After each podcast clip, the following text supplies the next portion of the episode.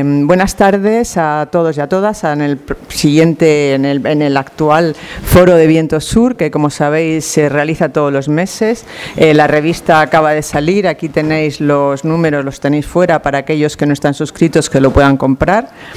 Y como siempre voy a explicar las normas que tenemos de, eh, para mm, realizar estos foros. En primer lugar, siempre hay tres, cuatro ponentes que tienen un cuarto de hora cada uno para eh, expresar las opiniones que quieran sobre el tema propuesto y a continuación pasamos a una intervención del público, que eso más o menos lo primero es una hora, luego eh, será eh, tres cuartos de hora. Al final tienen tres minutos cada uno para sacar las conclusiones que quieran y a las nueve menos cinco en punto tenemos que estar saliendo porque cierran la librería. Eh, no se aplaude ninguna ni las intervenciones de los ponentes ni a nadie que hable y al final nos aplaudimos todos porque lo habremos hecho entre todos muy bien.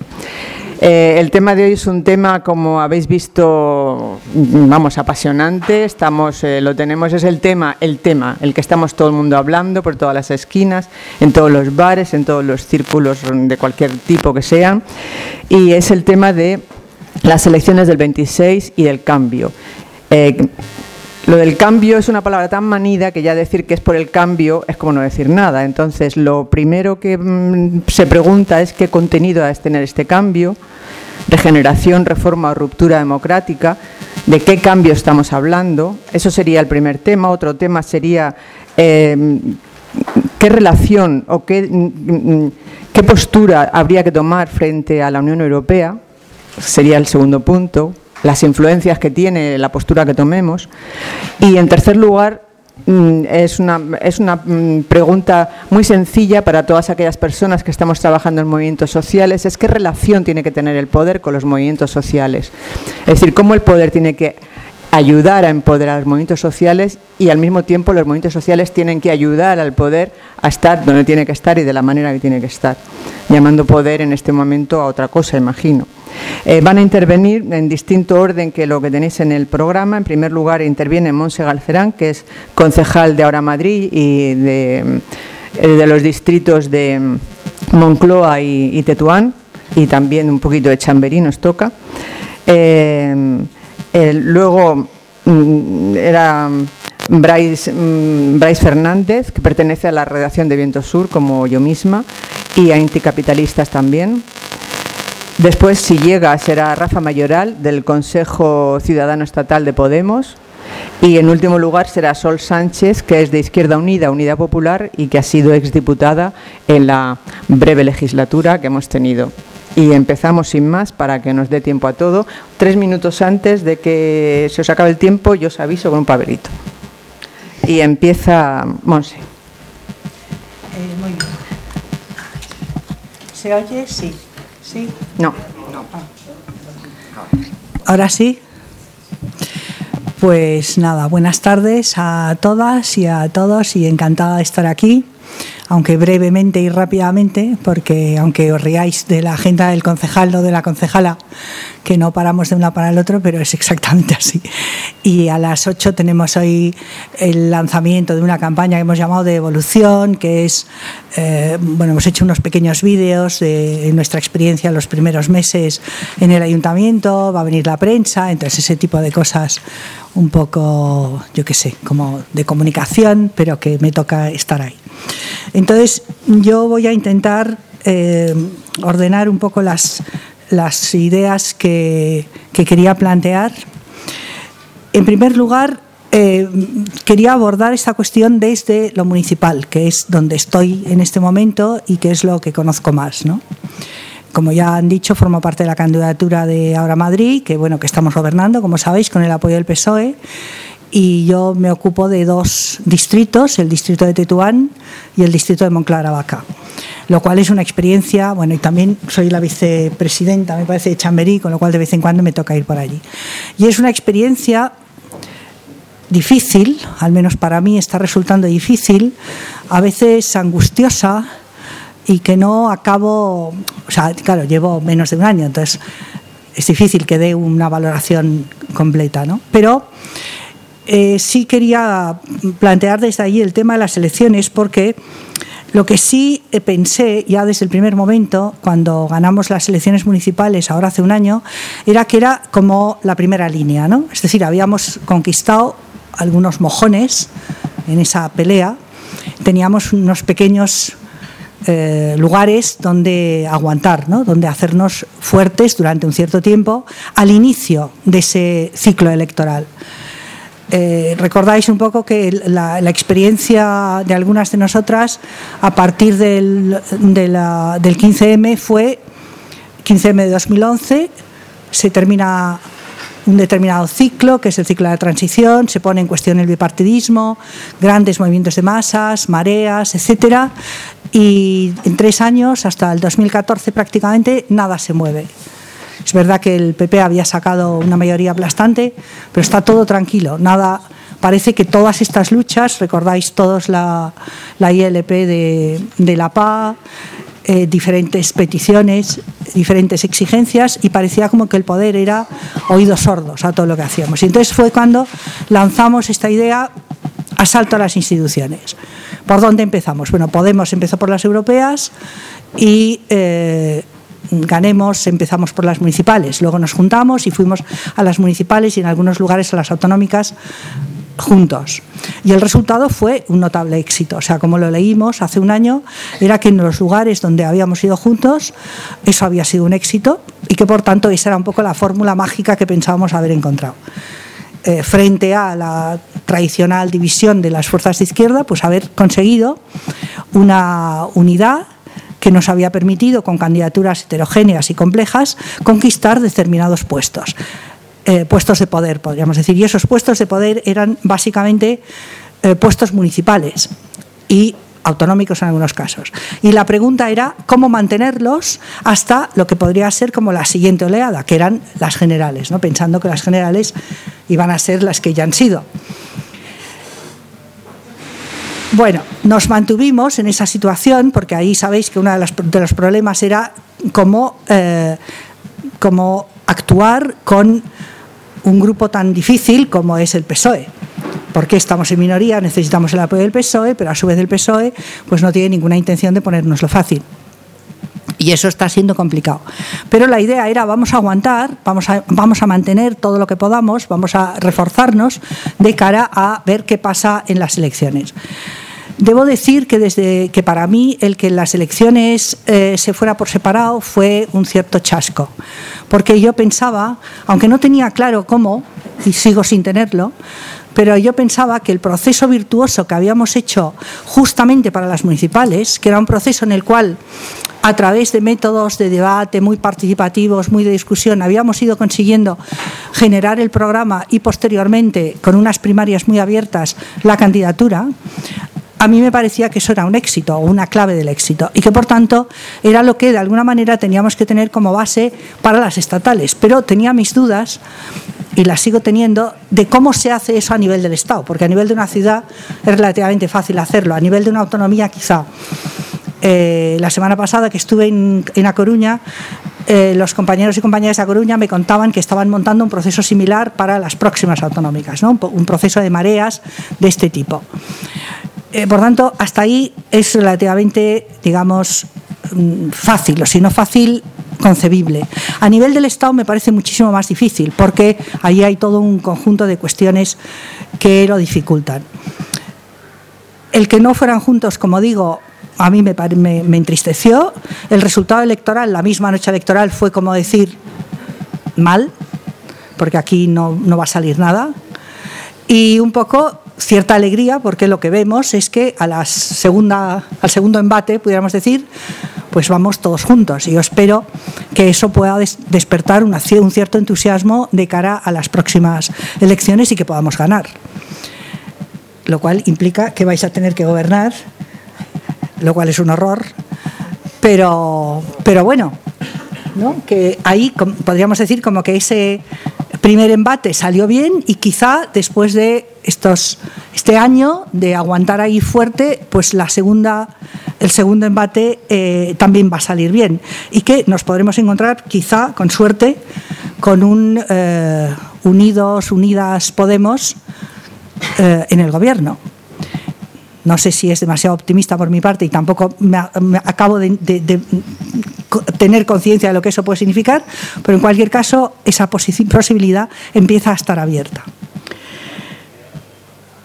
Por tanto, ¿por qué eso sería importante desde el municipio o desde los municipios del cambio? Porque si eso no se produce y si el resultado de las elecciones es un gobierno en el peor de los casos de la derecha y en el menos peor tripartito, o sea, con el PSOE, pero con PP y Ciudadanos, vamos a estar muy mal.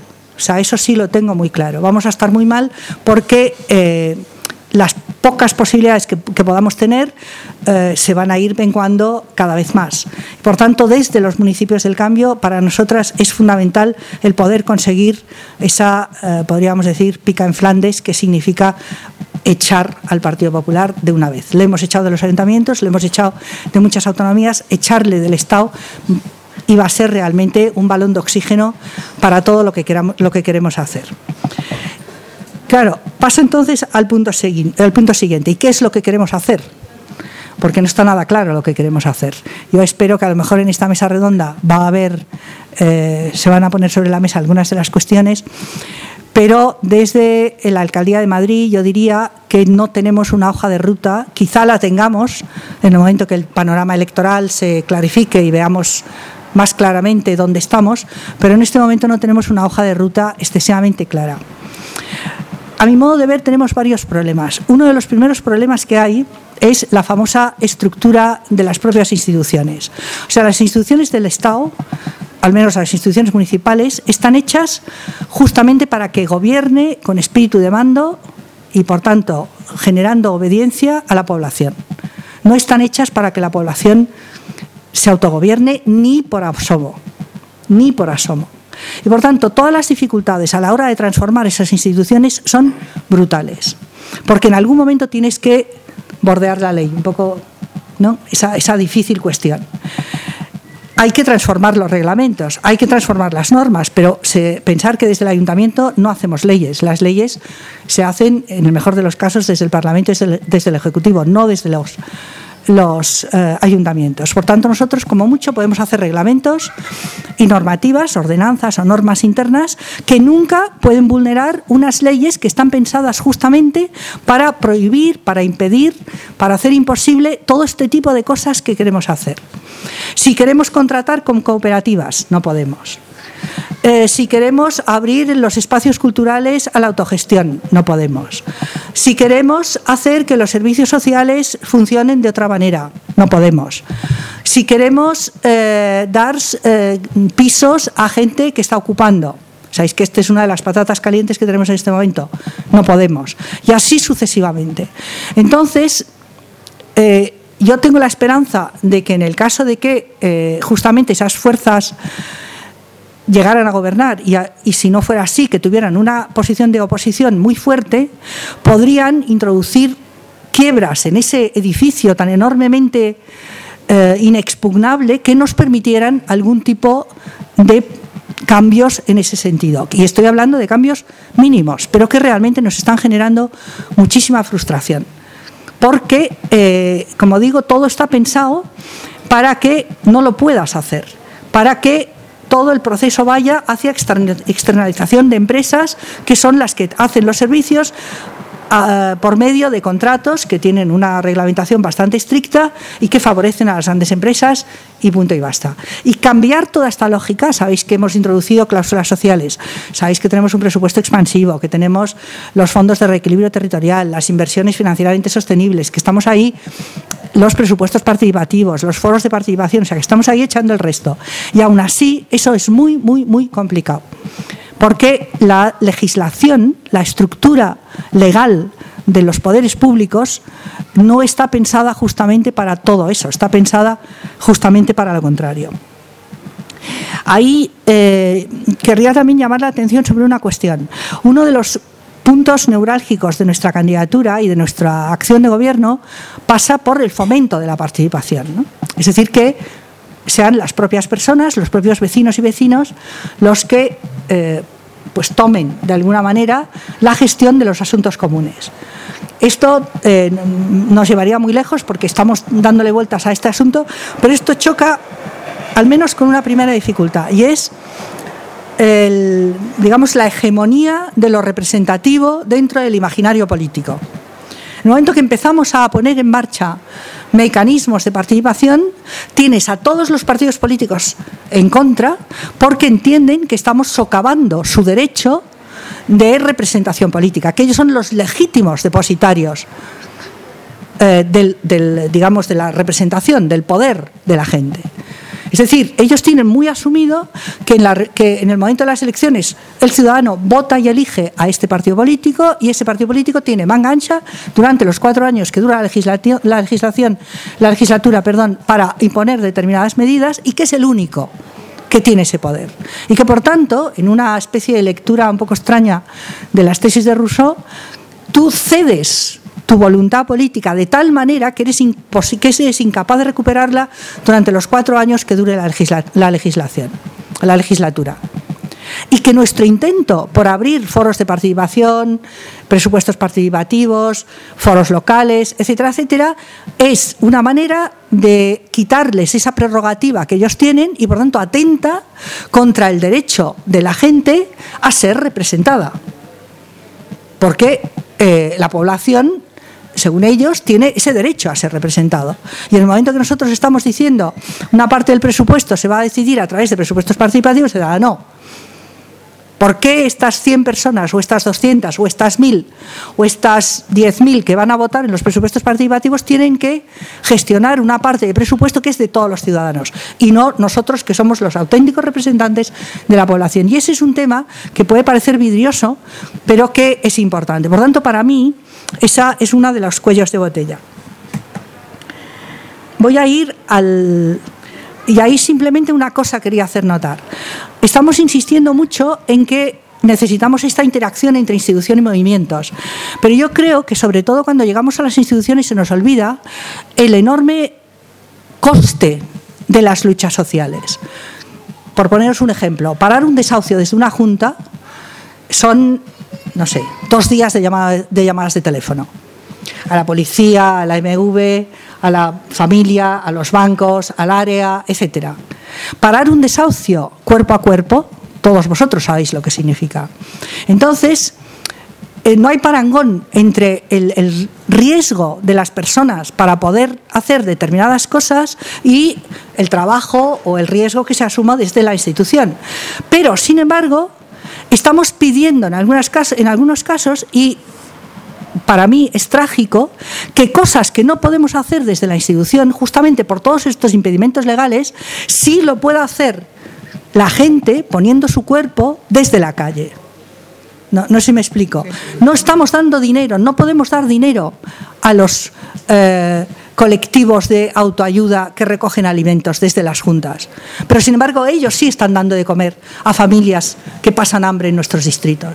Y eso me parece una cosa tan, tan atroz que si llegamos a las instituciones fue para que eso no pasara, no para que siga pasando. Y no creo que podamos simplemente pedir ah, refuerzo y ayuda a los movimientos. Y termino, la, la otra incógnita es qué pasa en Europa es decir, hasta este momento el Ayuntamiento de Madrid tiene un presupuesto expansivo, Montoro nos ha dejado tranquilos, con lo cual el primer año vamos a poder hacer un montón de cosas si es que conseguimos hacerlas a pesar de los impedimentos funcionariales y reglamentarios y tal y cual, pero ¿qué va a pasar con la prolongación de la austeridad que se va a imponer desde la, eh, Unión Europea sí o sí?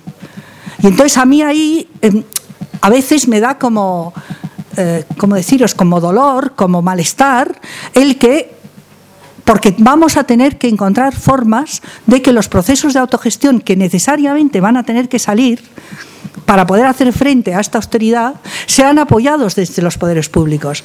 Y yo no sé, a mí me falla allí la imaginación jurídica, el modo de cómo podemos hacerlo para vencer ese miedo que algunos de los colegas tienen a que vayamos, acabemos en los juzgados porque nos saltamos la ley y la necesidad de saltárnosla justamente dado la situación de emergencia que se va a producir. Entonces, ahí también pienso que es un tema que tendríamos que darle vueltas. ¿Cómo poder hacer, obligar eh, conseguir que los poderes públicos puedan estar al quite de esa emergencia que sí o sí se va a producir en los próximos años. Gane quien gane y afortunadamente esperemos que ganen los nuestros.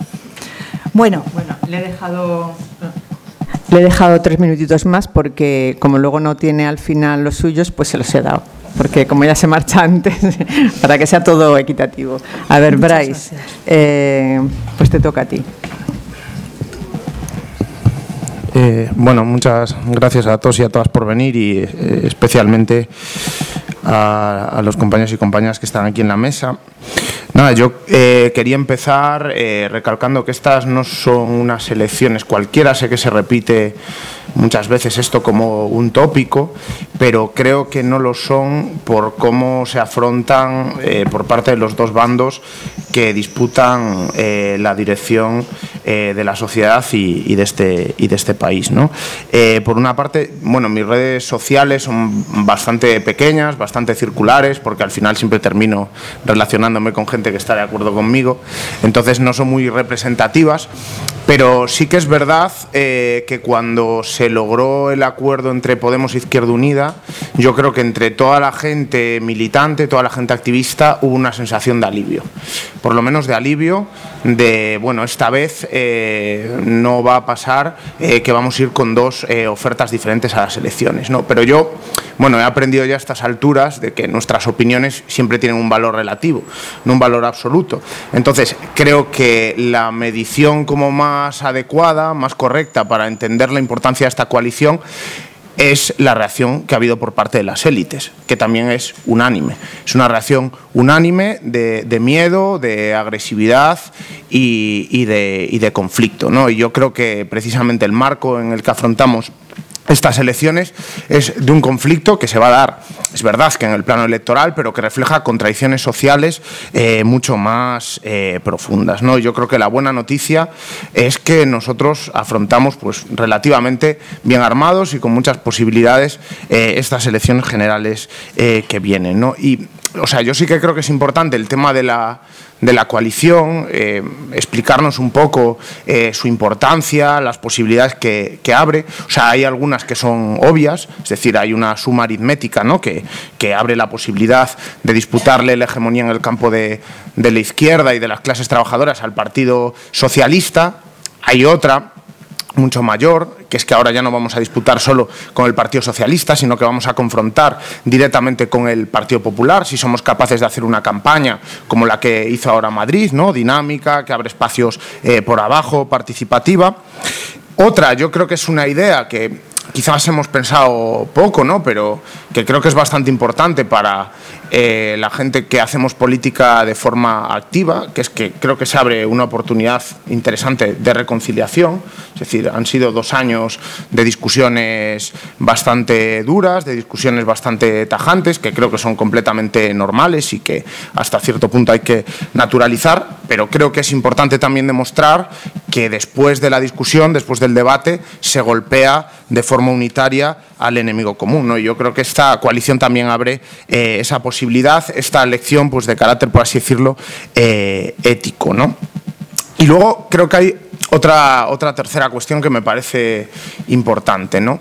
hay como una especie de relato eh, que para mí es como muy propio de la ideología dominante, que es como que el 15M abrió como una especie de, de fase, de odisea, ¿no? que inevitablemente eh, pues empezaba en las calles, empezaba con forma de tumulto, empezaba con forma de revuelta, pero que inevitablemente terminaba en el gobierno, en el gobierno institucional, ¿no? como una visión eh, pues más o menos teleológica. Y yo creo que nosotros deberíamos intentar ver estas elecciones al revés, ver estas elecciones como que si conseguimos ganarle al Partido Popular no se cierra ninguna etapa, sino que se abre eh, otro nuevo escenario donde vamos a tener más posiciones para luchar eh, por nuestros derechos y también luchar por la transformación eh, social, ¿no? no desligando como, como, ambos aspectos, ¿no? el aspecto de conquistar derechos con el aspecto de proponer eh, un nuevo modelo de sociedad pues mucho más democrático y, que, que, también bueno, pues entra a disputar la, la economía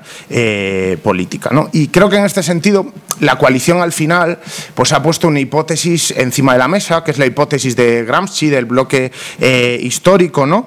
Yo creo que, por ejemplo, es un, es un error o es una falacia decir, por ejemplo, que Izquierda Unida agrega por la izquierda, como si Izquierda Unida viniera a agregar a esta coalición algo más de radicalidad de lo que tenía Podemos.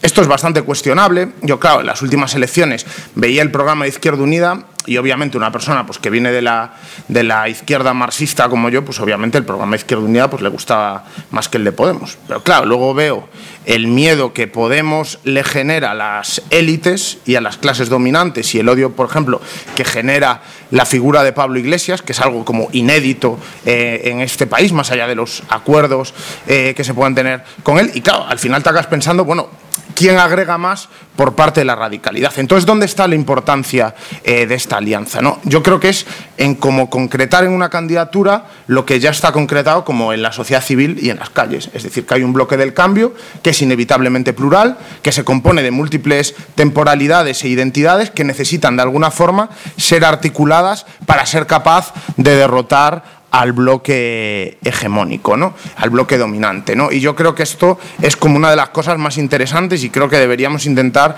profundizar un poco en la discusión en torno a este sentido, porque lo que revela esta coalición, yo creo que hasta cierto punto, eh, por utilizar un, viejo palabra, dialécticamente es también lo que falta. ¿no? Es decir, este bloque está muy bien o, bastante bien construido a nivel eh, partidario, a nivel mediático, o sea, la imagen bueno, de dos tipos de liderazgo que, se complementan, como puede ser Pablo y por una parte y Alberto Garzón por otra, yo creo que va a dar unos resultados electorales eh, brutales pero yo creo que nos sigue faltando en este periodo y que también nos va a faltar después de las elecciones, que para mí las elecciones son un momento táctico, no son el fin en sí mismo de nada, la cuestión de la organización. ¿no? Es decir, entre el momento destituyente que supuso el 15M y el momento de la disputa electoral por eh, el gobierno, nos falta la cuestión de la organización eh, por abajo, de la organización contrainstitucional, de las clases populares, ¿no?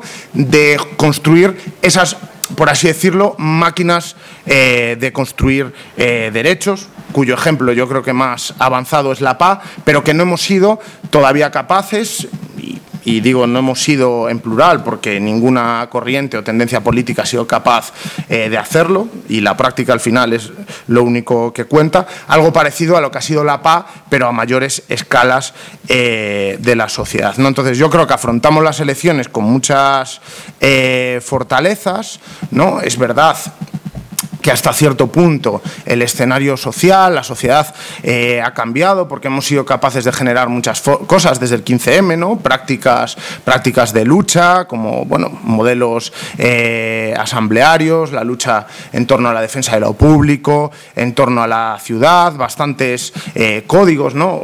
Cualquiera que vea ahora cómo es la propaganda del Partido Socialista le queda bastante claro que es una simple copia de lo que es el lenguaje del bloque del cambio, pero nos falta precisamente esa máquina de producir derechos. ¿no? Entonces, fortalezas creo que son muy importantes, creo que son las que nos van a permitir abrir un nuevo escenario, pero creo que también tenemos que tener en cuenta esas, esas debilidades, ¿no? Más que nada porque mm, eh, pase un poco lo que pase, nos vamos a enfrentar a una serie de límites que Monse yo creo que enumeraba muy bien. ¿no? Una serie de instituciones que no son instituciones neutrales, que son instituciones neoliberales diseñadas para mantener la reproducción capitalista y los intereses de una pequeña minoría, de una élite.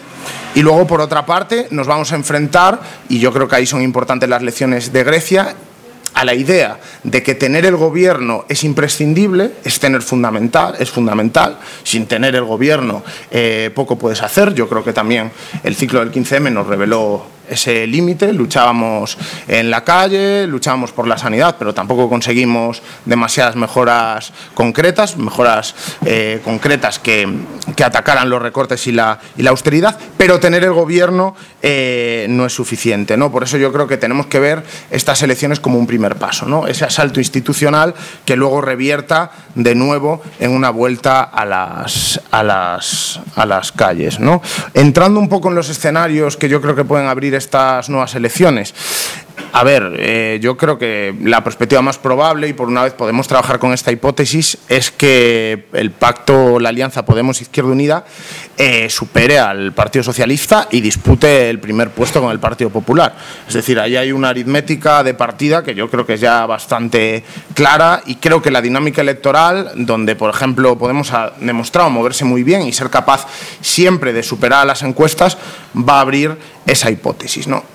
¿Qué va a pasar después de las elecciones? Ahí yo creo que es lo que deberíamos intentar discutir y donde vienen eh, los problemas. Obviamente, la obligación de Podemos y de Izquierda Unida yo creo que está bastante clara, creo que hay también un cierto consenso sobre eso, que es intentar formar un gobierno. No sé, a mí me parece bastante secundario si el Partido Socialista está dentro o si el Partido Socialista está fuera, pero creo que esa tarea de formar gobierno se va a poner encima de la mesa. Creo que va a ser una interesante discusión programática sobre qué ejes pone encima de la mesa ese gobierno. Creo que los ejes que pongo encima de la mesa ponga los que pongan, van a ser unos ejes que generen conflicto. Es decir, por mucho que tú rebajes eh, tus demandas, la troika y las instituciones neoliberales quieren que las demandas no existan, es decir, quieren una aniquilación de las demandas. Entonces, si ese gobierno se diera, sería un gobierno que inevitablemente llevaría al conflicto. ¿no? Pero yo creo que también hay que plantearse la otra hipótesis y creo que es una hipótesis que hoy se refleja muy bien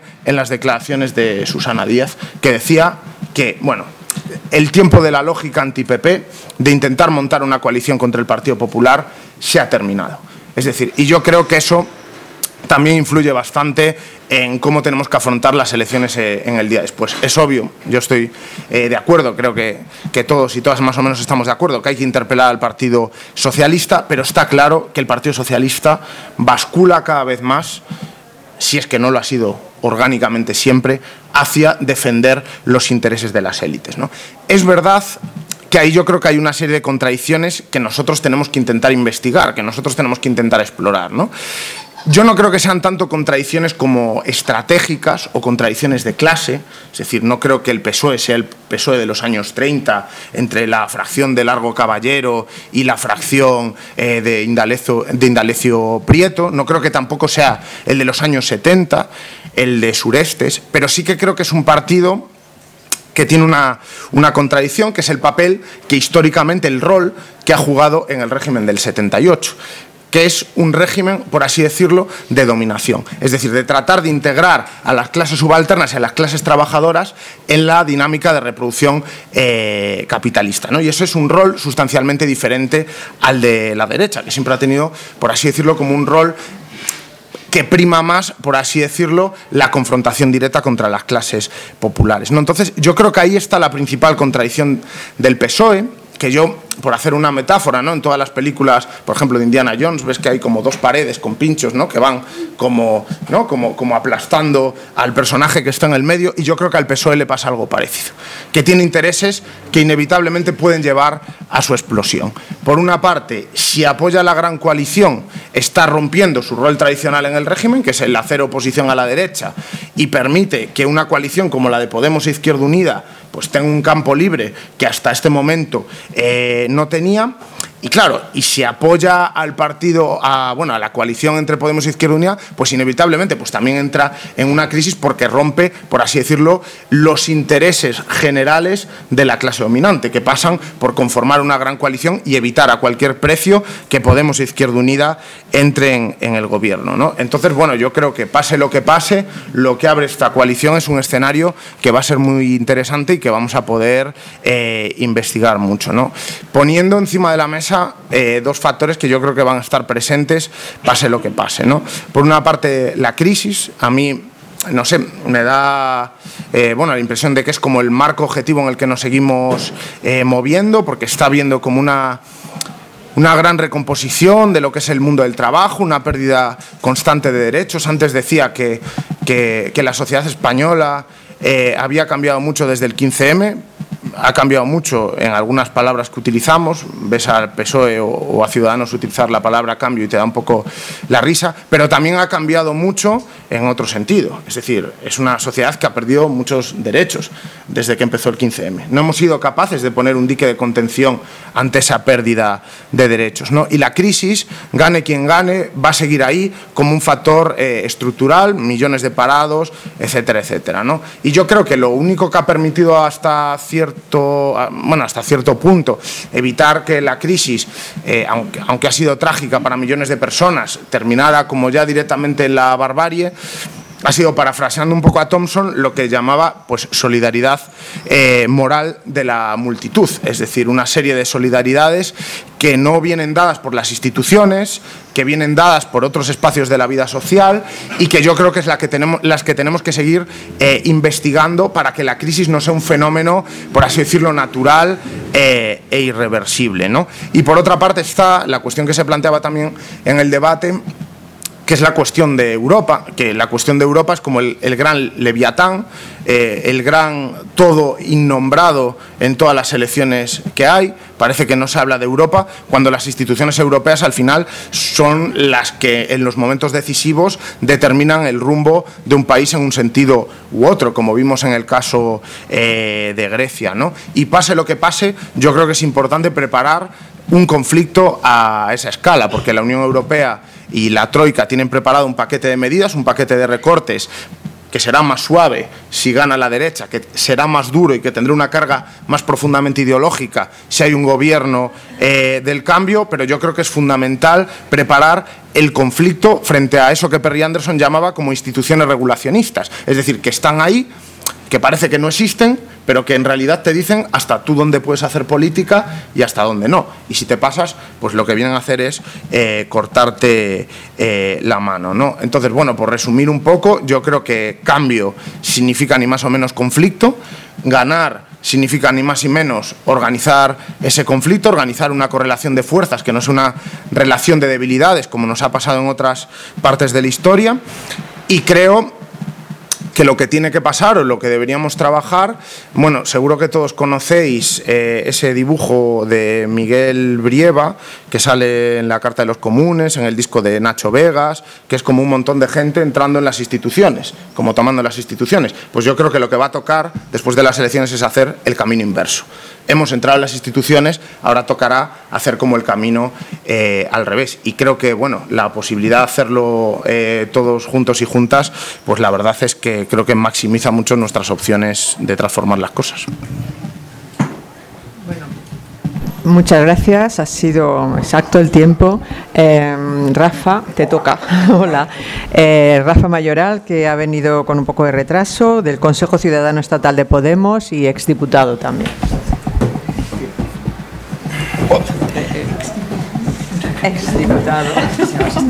Me da un poco de miedo esto de que empiecen los actos puntuales, porque esto parece más Alemania, ¿no? Hemos empezado 20 minutos tarde. Sí, ¿eh? entonces he llegado justo cuando estabais empezando.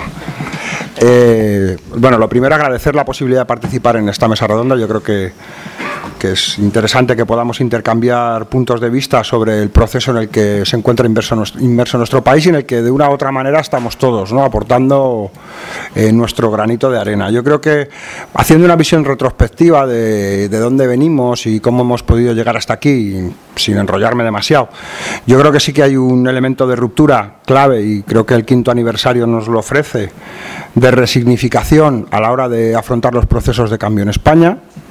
Me parece que el 15 me aportó una condición de posibilidad eh, que se traduce en abandonar un lenguaje que no es entendido por las mayorías sociales en nuestro país, abandonar unas coordenadas que no se correspondían con la realidad social de nuestro país y abrir mm, una posibilidad de construcción de una mayoría social en un proceso de transformación en mayoría política.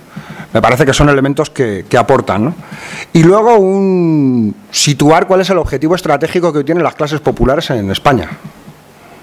Que yo creo que eso es otra de las cosas que quizás está, bueno, sí, un debate histórico de, los pensamientos emancipatorios. ¿no? Yo creo que situar en el centro político eh, la disputa de la democracia, plantear que la implementación del modelo neoliberal es antagónico con la existencia de algo llamado democracia, como un elemento central. Como un elemento central en el que además es un modelo político, social, económico y cultural que tiene en los momentos de crisis una particularidad histórica, que es que bombardea la propia base social que sostiene el régimen. Los sectores sociales que históricamente han sostenido el régimen del 78 han sido bombardeados por las políticas públicas implementadas desde el estallido de la crisis bombardeados, desmanteladas las, las líneas de conexión que hacían que se convirtieran en sectores sociales que entendían que era un régimen que funcionaba y que de última podía responder a sus expectativas vitales de cara a un futuro inmediato o, de medio plazo. Yo creo que esos son elementos, elementos claves. Otro de los elementos que me parece fundamental eh, es la disputa de la representación, es decir, poder poner en cuestión la institucionalidad la necesidad de la construcción de una nueva institucionalidad, creo que eso es otro de los, otro de los elementos interesantes, y eh, la sociedad civil, los movimientos sociales, eh, la alteridad de las instituciones como el lugar donde pueden hacer esa nueva institucionalidad. Yo creo que eso es otro de los elementos claves. ¿no?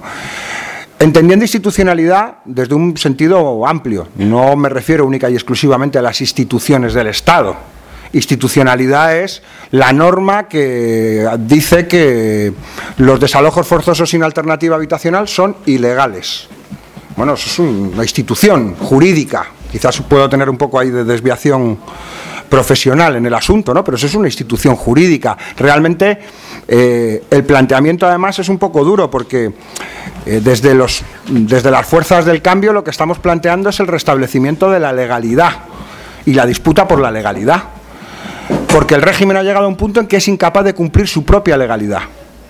Ya no es posible el cumplimiento de la legalidad del 78 ni de lo que vino detrás de la legalidad del 78 para poder perpetuarse en el poder las propias élites. Yo creo que eso es otra de las, de las conquistas interesantes eh, a la hora de poder construir ese, ese nuevo bloque histórico. ¿no? Y luego, ¿cuál es el elemento programático? ¿no? A mí con el programa, programa, programa, a mí durante mucho tiempo me apasionó bastante, pero de un tiempo a esta parte me apasiona menos. ¿Y en qué sentido? Pues porque yo creo que lo que nos encontramos es en la disputa del poder. No creo que estemos en una disputa programática. Creo que estamos en la disputa del poder entre la mayoría social, y cuando digo la mayoría social, pues me gustaría citar algunos elementos, algunos sectores sociales a los que me puedo referir, para que podamos identificar a qué, a qué podemos referirnos. ¿no? Pues desde eh, la clase trabajadora sindicalizada clásica, que está en franco retroceso por, por el nuevo modelo productivo que se ha ido implementando en nuestro país, la nueva clase trabajadora que no siente representación, no tiene representación sindical ni falta que le importa, que sufre la precariedad, que se encuentra con un pie en el paro y con un pie en el puesto de trabajo, que no reconoce la representación de los partidos políticos que han poblado el sistema político español del 78 Hablamos de los pequeños, de los pequeños y los medianos propietarios, de aquellos que tenían una pequeñísima empresa o que tenían una mediana empresa o que tenían eh, cualquier tipo de propiedad que han sido devorados por las, por las entidades financieras y por el, por el capital financiero en los últimos años, que eran durante mucho tiempo un elemento fundamental en el sostenimiento del régimen, igual que eh, la clase trabajadora sindicalizada también era un resorte importante en ese, en ese turnismo político que ha funcionado durante los últimos 40 años.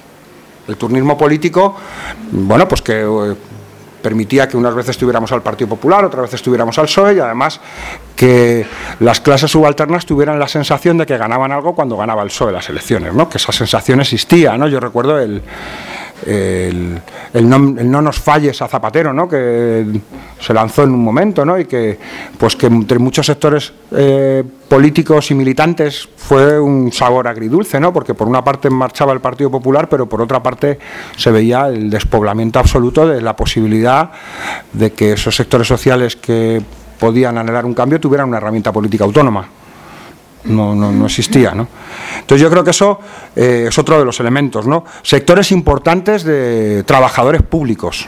Trabajadores públicos que durante mucho tiempo se han visto alejados de la participación política de una u otra manera o que lo han visto mm, como un hecho no excesivamente trascendente o por lo menos no eh, planteado en el ámbito de lo conflictivo. Obviamente en el momento en que te quitan la paga extra y en el momento en el que además te están limitando la posibilidad de ejercer tu profesión, porque la limitación material en el ejercicio de tu profesión te está limitando, pues yo creo que, abre una vía de conflictividad amplísima. Y cuando digo trabajadores públicos, eh, hablo en el sentido más amplio de las personas que trabajan para la administración, para todas las administraciones públicas. Y eso va desde los maestros y las maestras, los trabajadores y las trabajadoras de la educación, de la sanidad, pero podemos hablar también perfectamente de las fuerzas y cuerpos de seguridad del Estado y las Fuerzas Armadas. Hasta ahí está llegando la propia, la propia crisis del régimen. Em, creo que es tan amplio ese sector que, ha sido machacado por, las, por el propio modelo neoliberal que ha abierto una ventana de oportunidad. Torreblanca creo que hablaba del 30% en su libro, ¿no? Ha hecho un libro, es uno de los podemólogos eh, de cabecera, ¿no? Y parece que ha hecho un libro en el que dice que había un 30%, calculaba, ¿no? Y luego el debate entre, las, entre aquello de las clases medias y, y, aquellos que han caído de la clase media a la clase baja y cosas de esas, ¿no? Desconociendo la realidad, pareciendo que se desconoce la realidad social de nuestro país. Y la realidad social de nuestro país es que es cierto que ha habido gente que ha podido vadear la crisis de una u otra manera, bien porque ya se encontraba en una situación de jubilación y la jubilación le había permitido no tener una jubilación eh, más o menos digna, de unos salarios más o menos dignos, que procedía de unos salarios más o menos dignos, o de aquellos que han podido conservar su puesto de trabajo y un nivel salarial más o menos estable.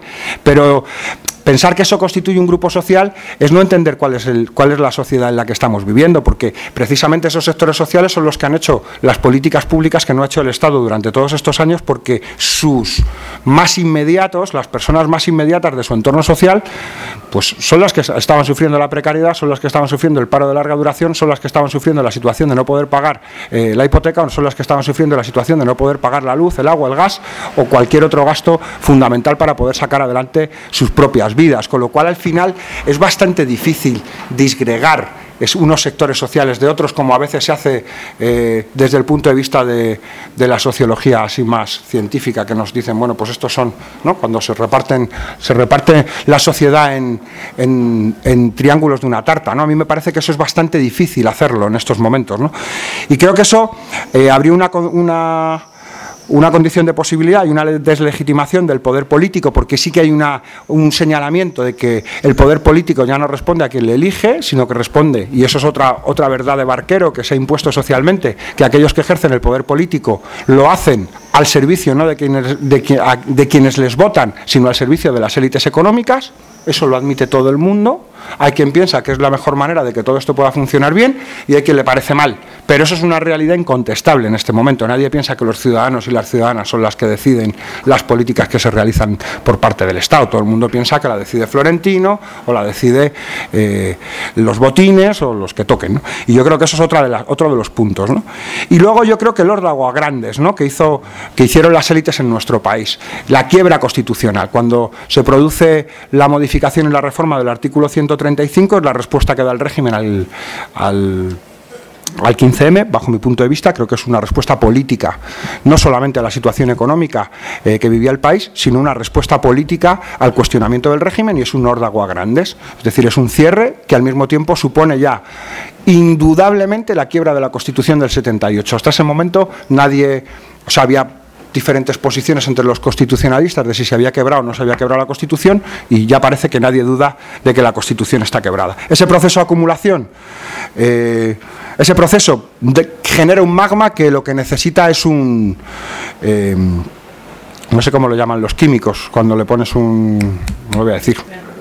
Un, un reactivo, ¿no? Un elemento reactivo. ¿no? Y ese elemento reactivo creo que fue Podemos en las elecciones, en las elecciones europeas, cuando nada era posible y todo tendría que correr por alguno de los cauces, bien fuera por los dos grandes partidos mayoritarios o consolarnos en la representación por medio de alguna fuerza subalterna que cuestionara o tranquilizara las conciencias de los sectores sociales más comprometidos de, de, nuestro país. ¿no? Bueno, yo creo que se abre ahí un espacio, se abre un espacio que empieza a romper y empieza a generar una grieta en esa en esa presa de contención del propio régimen donde ya empieza a caer agua y creo que todo esto ha sido un proceso que se ha ido reflejando en lo municipal, que en lo municipal ha tenido una importancia grande porque los procesos políticos de cambio se abren en las principales, en la mitad de las grandes, de las más grandes, de las ciudades más grandes de, España y yo creo que eso, es interesante en esa medida, que eso ya está dando eh, los que saben de elecciones, yo no sé mucho de eso, dicen que esos procesos, los procesos electorales empiezan abriéndose en esas, en esas grandes ciudades. a nivel autonómico eh, hay, una, hay una ruptura también y donde nunca jamás había habido eh, fuerzas políticas que pudieran mm, considerarse comprometidas con los sectores sociales. Eh, obtenían representación, obteníamos representación y una representación bastante amplia. Y yo creo que eso iba marcando que, que la cosa se estaba abriendo. ¿no? Y creo que el 20 de diciembre supone la quiebra del, bipartidismo. Es cierto que no supone la toma del gobierno, no supone la posibilidad de la conformación de un gobierno, pero sí supone la crisis del régimen, la crisis política del régimen y que se cierra la oportunidad del, turnismo, político. En esa medida, eh, creo que ahora tenemos esa segunda vuelta de la que tanto se está hablando. Creo que hay que entender las fuerzas del cambio desde un punto de vista poliédrico y que no, son dos, no es una alianza entre dos fuerzas políticas, entre Podemos y Izquierda Unida, sino que responde a una realidad plurinacional de nuestro Estado, que conforma la posibilidad de, poner una propuesta de país de países, una propuesta de, proyecto histórico en España que permita... Eh, que se represente y que se dispute eh, la construcción de una, nueva, de, una nueva democracia. Y yo sí creo que eh, es necesario el desarrollo de una interacción más allá de las propias, de las propias instituciones. Y ahí eh, no compartí alguna de las tesis que se planteaban al principio en cuanto a la limitación de la legalidad. Yo creo que hay una parte importante de la legalidad que está de nuestro lado y que no se está cumpliendo. Y que yo creo que tenemos que ser hábiles en la utilización alternativa del derecho. Y al mismo tiempo creo que tenemos que ser hábiles en entender esa esa frase que les dijo Roosevelt cuando se reunió con los sindicatos, ¿no? cuando les decía, me parecen muy bien vuestras propuestas, ahora salís ahí a la calle y me obligáis. Creo que tiene que haber mucho de eso en los procesos de cambio. ¿no? Yo creo que lo, lo estamos viendo en las ciudades, creo que hay, hay necesidad de empujar y que creo que hay muchas más cosas que se pueden hacer y creo que las limitaciones eh, en cuanto a la legalidad mm, son cuestionables porque hay veces que las leyes son ilegales y hay veces que las leyes contraponen, eh, se contraponen a otra legislación que se encuentra por encima y yo creo que ahí es donde debe estar la habilidad a la hora de intentar sortear esas, esas cuestiones. Vamos a un escenario eh, y vamos a tiempos interesantes, creo que el 26, el 26 de junio eh, tenemos la oportunidad de dar un empujón grande al proceso de cambio, pero creo que ese proceso de cambio se tiene que entender en, por una parte va a haber expresiones electorales, pero aquí de lo que se trata es de la conformación de un movimiento, un movimiento popular democrático que tenga la capacidad de hacer que la mayoría social se convierta en una mayoría política que no solamente disputa al gobierno, sino que tenga la capacidad de disputar el poder a las élites económicas. Y eso significa que tiene que existir una interacción entre lo que ocurre en las instituciones y lo que ocurre desde lo social. Y no nos tiene que dar ningún miedo ningún miedo a empujar a la gente que está en las instituciones. Y yo creo que eso hay que tener cuidado, porque muchas veces nos da miedo porque, joder, los que están en las instituciones son colegas. ¿No? Hemos estado con ellos al, a pie de obra muchas veces, ¿no? Pero es que a veces necesitamos un empujoncito también. Necesitamos un empujoncito para dar un pasito más allá. Y yo no digo que se rompa la cuerda, pero sí que hay que tirar de la cuerda, ¿eh? O sea, yo creo que hay que tirar de la cuerda y que hay que, según qué cosas, no hay que pasar por el aro. Y creo que tenemos que ser capaces de, cuestionar incluso las propias políticas públicas que se hacen desde los propios gobiernos del cambio. Y es necesario para que esos gobiernos del cambio tengan la capacidad de avanzar en el sentido correcto. Porque si solo presionan por un lado, nos encontramos en situaciones eh, kafkianas en algunos casos. Y yo creo que eso, es importante que lo, eh, que lo tengamos claro. Y en, el último, y con esto termino, creo que es necesario. Eh, pensar en la nueva institucionalidad desde, desde la propia sociedad civil, ver cómo somos capaces de, tanto desde dentro de la institución como desde la propia sociedad civil, avanzar hacia la construcción de una nueva institucionalidad que se basa en la participación y en la construcción democrática. Creo que en estos momentos tener la capacidad para imponer en la agenda política eh, la disputa de la democracia y la Declaración Universal de Derechos Humanos como programa político de consenso social, creo que tendríamos muchísimo ganado y creo que eso sí que tiene la capacidad para poder construir un relato hegemónico que permita disputar no solamente el gobierno, sino que tenga la capacidad de poder llegar a disputar el poder. Ahora te cambio yo.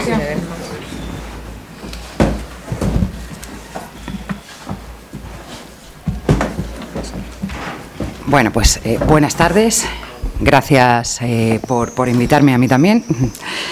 Eh, a ver, yo Quizá eh, he escuchado algunas cosas con las que estoy muy de acuerdo y con otras, pues que no, pero no me parece una buena manera eh, de empezar eh, esto diciendo con lo que no estoy de acuerdo, ¿no? Porque creo que ya empezaríamos a hacer lo que justamente no queremos hacer. Yo creo que, que, por lo que he ido escuchando, además al resto de ponentes, es evidente que hay un montón de paradojas y de contradicciones que vamos a tener que ir superando y que eh, se pueden abordar desde muy diferentes puntos de vista y, de muy diferentes maneras. Y creo que eh, mm, lo que estamos componiendo ¿no? de cara al 26 de junio, precisamente uno eh, de, de, sus pilares básicos, y creo que será una de sus grandes virtudes si conseguimos hacerlo, es eso, ¿no? El respeto a la diversidad, a la pluralidad y, el reconocimiento de las diferentes formas que podemos tener de abordar todo esto. Hay en muchas cosas que, conste que he estado de acuerdo con Rafa, pero hay otras que interpreto y que creo que interpretamos eh, de formas diferentes. ¿no? Yo creo que en lo que no hay duda es en que eh, la disputa del poder es lo que está encima de la mesa. Eso está clarísimo. Pero, por ejemplo, desde nuestro punto de vista, sí que lo vamos a hacer eh, pues diciendo dónde queremos ir, eh, teniendo una serie de planes y explicándolo. Es decir, que en nuestro caso lo del programa, programa, programa, eh, lo seguimos teniendo bastante incorporado. Y precisamente porque creo que una de las maneras de animar a la gente es precisamente contándole qué planes tienes, ¿no? qué es lo que quieres construir y cómo lo vas a construir. Y como yo soy una persona además bastante práctica y me gusta ser pragmática, pues lo que he cogido porque entendía que era un poco el objeto eh, de, esta reunión que nos tiene hoy aquí, es responder a las preguntas que se nos hacía, ¿no? se nos lanzaba desde la organización, que viene a ser de alguna manera un ejercicio similar a lo que es responder a las preguntas que la gente se hace ¿no? con respecto a, qué es lo que vamos a construir. Sobre todo cuando los mensajes eh, que se están lanzando desde el otro lado cada vez son más violentos, cada vez son más preocupantes, cada vez, eh, pues no sé, creo que eh, la palabra más repetida la última semana ha sido que vienen los comunistas y cosas por el estilo. ¿no? Entonces, es cierto que además me han parecido muy oportunos todos los, puntos que, se nos planteaban aquí. Por ejemplo, el contenido del cambio. Creo que el cambio es uno de los conceptos más eh, desgastados eh, ahora mismo y, sin embargo, que sigue significando muchas cosas y no tenemos por qué renunciar a él. Pero es una muestra de cómo te pueden escamotear desde el otro lado el contenido de lo que tú estás intentando componer. ¿no? Y, yo recuerdo eh, los, los últimos meses como Pedro Sánchez, por ejemplo, eh, repetía a cambio, pues yo qué sé, eh, más que un bebé mamá. O sea, una cosa tremenda, ¿no? Y cómo trató de incorporar todo esto. Eh, Está muy claro que el cambio al que nosotros eh, nos estamos refiriendo aquí es el cambio que ya se ha empezado a hacer, es una pena que, eh, que Monse se haya ido, ¿no? pero que se ha empezado a hacer en sitios que ya existen, que es eso, o sea, yo el referente que tendría aquí serían precisamente los ayuntamientos y los gobiernos locales eh, del cambio. ¿no? Ahí ya le damos un, un contenido. Evidentemente, a lo que se refiere Pedro Sánchez con cambio y a lo que se refiere Pedro Sánchez cuando pacta con Ciudadanos con cambio, no es lo que, lo que estamos defendiendo. ¿no? Eh, había otra pregunta que era muy interesante y era la de regeneración, reforma o ruptura democrática. Yo creo que ahí tenemos también buena parte eh, de dónde está la pluralidad de las fuerzas que van a concurrir juntas el próximo 26 de junio. ¿no? Eh, Evidentemente, yo pienso en, la ruptura democrática como, única vía. Podemos, de hecho, darle un poco la vuelta al enunciado ¿no? y preguntar si es posible una regeneración sin una ruptura democrática. porque hay otras fuerzas con un planteamiento completamente distinto de contenido político como ciudadanos que también una de sus banderas fundamentales es eh, el tema de la regeneración democrática. Desde ese punto de vista, eh, bueno, también a mí me gustaría apuntar que la historia del país en el que vivimos es eh, la historia de unas oligarquías enraizadas con unas em, redes clientelares que, recorren todos los territorios españoles, ¿no? Y que esto es algo mucho más antiguo incluso que, la propia división por la guerra civil. O sea, eh, yo creo que había políticos eh, que decían en las instituciones hace más de 150 años que la corrupción en España es la norma y no la excepción. ¿no? Eh, y esto se viene reproduciendo. Por lo tanto, eh, el régimen del 78 lo que vino a hacer es apuntalar, ¿no? y además en eso hay un paralelismo que yo creo que ha encontrado bastante gente con la primera restauración borbónica, con aquella constitución de Cánovas, donde precisamente lo que se hace hace es cambiar todo para que nada cambie. O sea, las redes caciquiles, los que tienen verdaderamente el poder económico, continúan siendo los mismos y además durante eh, los años de dictadura lo que hacen es menguar eh, y enraizarse mucho más. ¿no?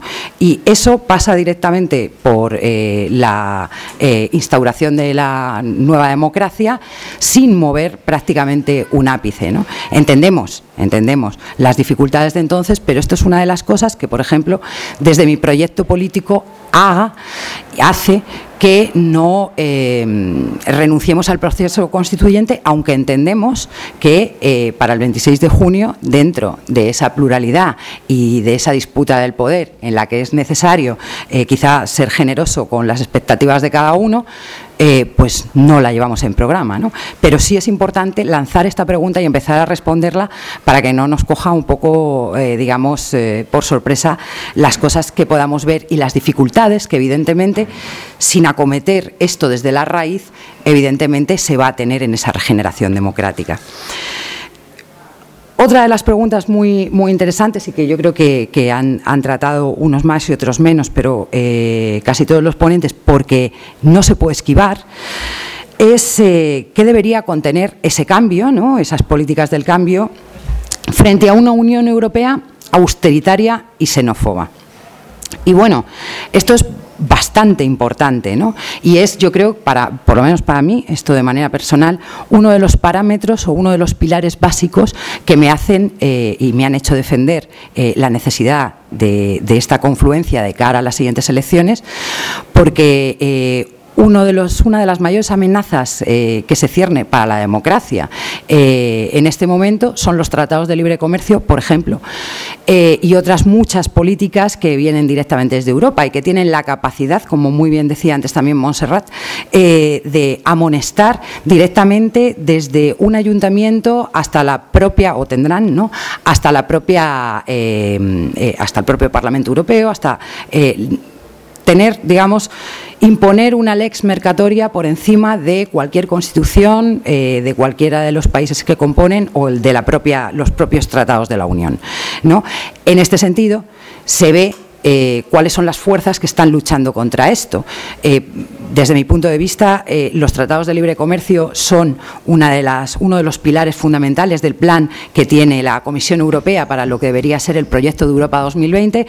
El siguiente sería la Unión de Mercado de Capitales, de la que se ha hablado muy poco todavía, pero que es una liberalización completa que llevaría a la financiarización absoluta de los mercados financieros de en, la Unión Europea y, con Estados Unidos también.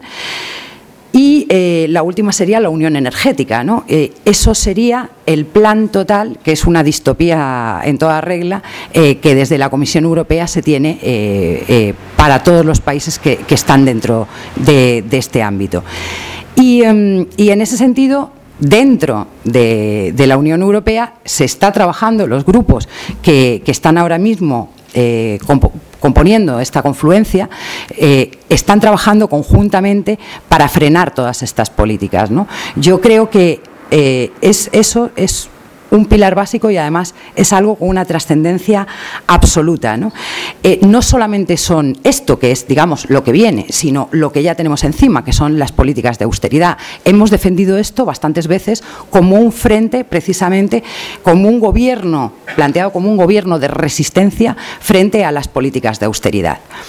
Eh, de hecho, desde la derecha, desde la socialdemocracia, desde eh, el liberalismo y el neoliberalismo, eh, lo que hacen es vender el mantra de que es que no hay otra salida, que no hay otra solución, que nos puede gustar más o nos puede gustar menos, ¿no?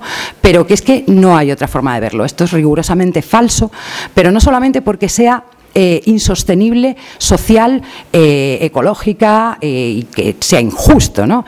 sino porque además en términos puramente económicos está probado que tampoco se puede seguir con la austeridad. O sea, yo recuerdo cuando en el año 2003, que estaban entonces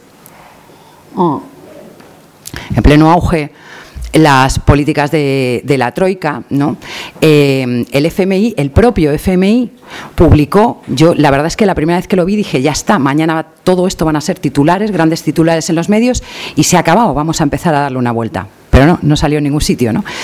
El propio eh, economista jefe del, del, FMI, entonces, Olivier Blanchard, eh, publicó un artículo, un informe completo, eh, donde reconocía que se habían equivocado, que se habían equivocado con las políticas, ya, con las políticas de ajuste que llevaban imponiendo 30 años, eh, no, no aquí, que han llegado más tarde, sino en toda América Latina. Eh, hay, hay un indicador, son más cosas, pero me quedan tres minutos, hay un indicador que es eh, el, coeficiente fiscal, vamos, que lo que te dice es por cada euro que se recorta, cuántos euros se contrae o cuánto se contrae la economía del país. ¿no? Resulta que el FMI y las políticas que sigue utilizando la, propia Unión Europea había calculado que era entre en torno al 0,5, es decir, que poquito a poquito te ibas recuperando.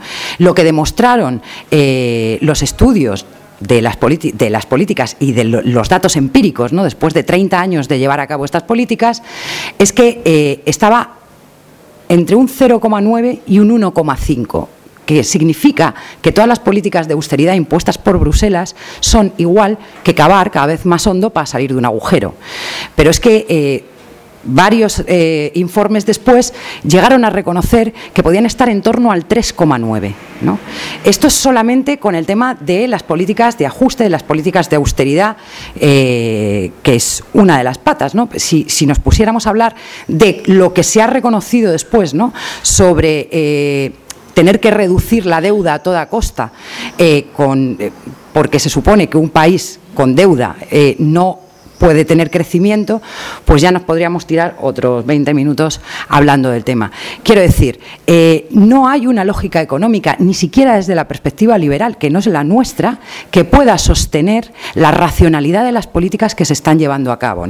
Yo creo que esto esto eh, sí es importante explicárselo a la gente, igual que con los tratados de libre comercio eh, van a perder todos sus derechos, que no es que lo digamos nosotros, que lo ha reconocido el gobierno de Estados Unidos cuando han pasado 20 eh, años desde el NAFTA, el tratado que firmaron con Canadá y con México, que tuvieron que reconocer que habían perdido 700.000 puestos de trabajo y los salarios de los americanos se habían retrotraído a 10 años atrás. ¿no? Cuando tú explicas todo esto, yo creo que también es importante porque conseguimos que la gente visualice eh, cuál es el proyecto, qué es lo que queremos y que no es que seamos unos utópicos, que los distópicos eh, son los que tenemos enfrente. ¿no? Y acabo ya con, eh, vale, con la relación con los movimientos sociales, ¿no? con la relación con los movimientos sociales, con qué hay que potenciar y, y demás. Aquí sí que he estado prácticamente de acuerdo con todo lo propuesto eh, más, más o menos con algunos matices, ¿no? con, con eh, querer ver. Yo creo que ahora mismo tenemos el horizonte de las próximas elecciones ¿no? y querer ver la construcción de una izquierda orgánica o alguna cosa, eh, creo que es mucho mejor tener planes a largo plazo, no digo que no, pero sí que ir cumpliendo también los que tenemos a corto y a medio para que no nos perdamos. Yo creo que siempre tiene que haber complementariedad, fiscalización por parte de los movimientos sociales, ahí estoy completamente de acuerdo, porque podemos caer en errores que además se han dado en otros lugares tratando de construir alternativas ¿no? al, capitalismo y que creo que ha sido en algunos eh, momentos, en América Latina, por ejemplo, la cooptación ¿no? de los movimientos sociales, la incorporación y dejar la calle vacía y a la vez no tener una crítica constructiva. ¿no? Eh, y que esto ha, dado, eh, ha tenido unas consecuencias que creo que mm, han sido bastante nefastas para la construcción de cualquier eh, proyecto alternativo al hegemónico y al, dominante. ¿no? Yo creo que eso podemos aprender de los errores de otros y, y podemos evitarlo. ¿no? Y, luego, pues, una cosa que sí que creo que, es importante, puede ser que no se estén cumpliendo las leyes, pero si queremos llevar todo esto adelante, hay un programa eh, y ese programa, eh, al igual que en recuperación de otro tipo de derechos, en el de derechos y libertades, o sea, en el de lo primero bloquear todos eh, y, anular todas las leyes que criminalizan la protesta social, es imprescindible para el éxito de, de nuestro proyecto. Eso sí que creo que independientemente de que no se eh, cumplan algunas leyes, eh, es muy importante que también podamos derogar las que nos impiden avanzar, ¿no? Y esta para mí estaría entre las primeras. Y ya. Muy bien. Gracias. No, muy bien, muy bien. Muchas gracias a todos. Han sido todo en el tiempo y os van a pasar para que firméis a aquellas personas que no habéis dado ninguna vez vuestro correo electrónico por si queréis recibir información de los foros y pasamos al debate. A ver, hay una mano, toma, tú lo... Eh, no, este señor del chaleco, o este compañero. puede ser, ¿no? Bueno, gracias. Bueno, yo estoy, estoy, ¿se oye? Eh, a ver, es que se tiene que oír porque lo están grabando, entonces si no se oye tu pregunta, pues... Vale, pues eh, más que una pregunta es una observación. Yo estoy de acuerdo con, con, Mayoral cuando dice que la gente sabe, incluso los bebés, que los eh, representantes elegidos no son los que mandan. Los que mandan pues es la Comisión Europea, las multinacionales y todo esto. Entonces de esto hay que deducir las tareas que, que hay que hacer. Y yo estoy francamente preocupado por lo que va a pasar, lo que puede pasar después del día 26 eh, estamos de acuerdo de que hay una posibilidad de, ganar las elecciones, eh, es el escenario más positivo, pero eh, veo que hay un, riesgo enorme con las dificultades para garantizar que eso tenga continuidad. lo que yo siento, yo soy miembro de base de Podemos, es eh, que tenemos, se ve en la prensa, se ve en los medios de comunicación, que podemos, podemos y ahora podemos con la unidad con, la, unidad con Izquierda Unida dispone de una gran capacidad de comunicación, pero desde mi punto de vista tenemos poca incidencia directa en las organizaciones estables que son débiles y muy débiles, pero que son los que hay. Cuando digo organizaciones estables, digo los comités de empresa, digo los sindicatos en las empresas, las secciones sindicales y demás, que son débiles. No estoy hablando de las cúpulas sindicales, estoy hablando de la gente que poca que está organizada a nivel de, la fábrica.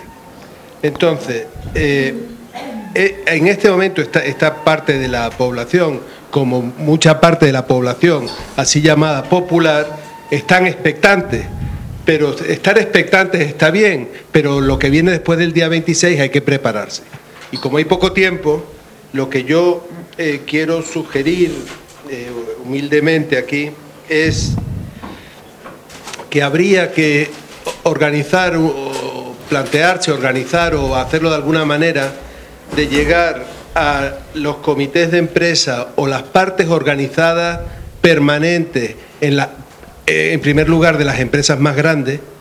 Algunas de estas empresas más grandes, estoy de acuerdo que ya solamente tienen la aristocracia obrera y el resto son subcontratados, pero habría que buscar una manera para ir allí y hablar con estos colegas, estos compañeros, y eh, que para que no para que nosotros le contemos nuestro rollo, sino para que ellos verbalicen cuáles son realmente sus expectativas a partir del día 26 si eh, Podemos Izquierda Unida gana las elecciones en la variante con o sin el PSOE o lo que sea.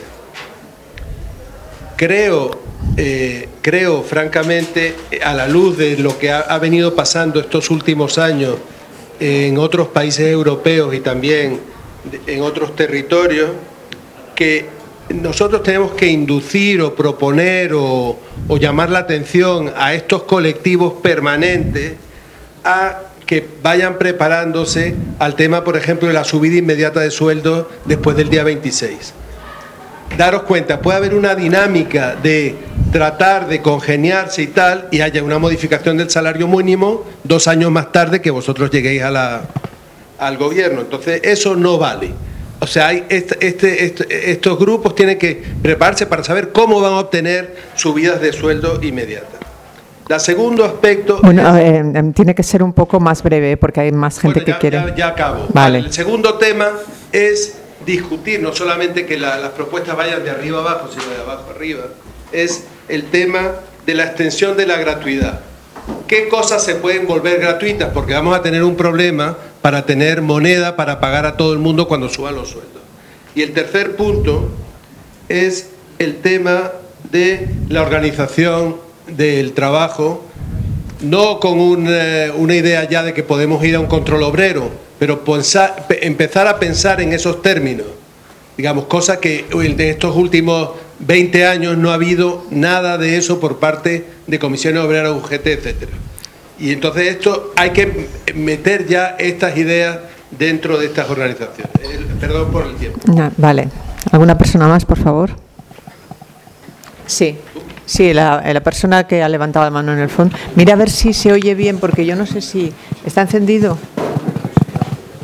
Se oye, ¿no? Sí, ahora sí. Vale. Voy a procurar ser breve. O sea que no tenemos una campaña de declaración de la renta, sino una campaña de elecciones generales. El régimen del 78 ya hemos visto, y no es solamente el artículo 135 de la Constitución. ¿En qué ha quedado? Yo creo que intentar vulgar, y es lo que quiero que me comentéis, ¿quién se queda con el espacio electoral del Partido Socialista de las Élites? La E es de élites. ¿Mm? Es una cosilla que sabemos cómo hacerlo, ¿Mm? siempre que no nos dejemos guiar desde arriba. Entonces me gustaría que cada uno, bueno, los que queráis, nos respondáis cómo construir esa alternativa después de las elecciones desde abajo. Gracias. Eh, ¿Alguna persona más? Y cuando ya sean tres o cuatro intervenciones, pues paso a la mesa. Sí, bueno, yo mismo. Eh, bueno, yo creo que mm, hay que prepararse al día después, ¿no? en, la mejor hipótesis de que se llegara al gobierno. Y en ese sentido, claro, yo creo que no, hay, no es incompatible decir que hay una disputa por el poder, pero que esa disputa, esa disputa se va a centrar en cuestiones programáticas clave. Obviamente, una de las cosas claras de, la crisis del régimen es eh, la cuestión social, es la cuestión de los derechos sociales, de los servicios públicos, ¿no?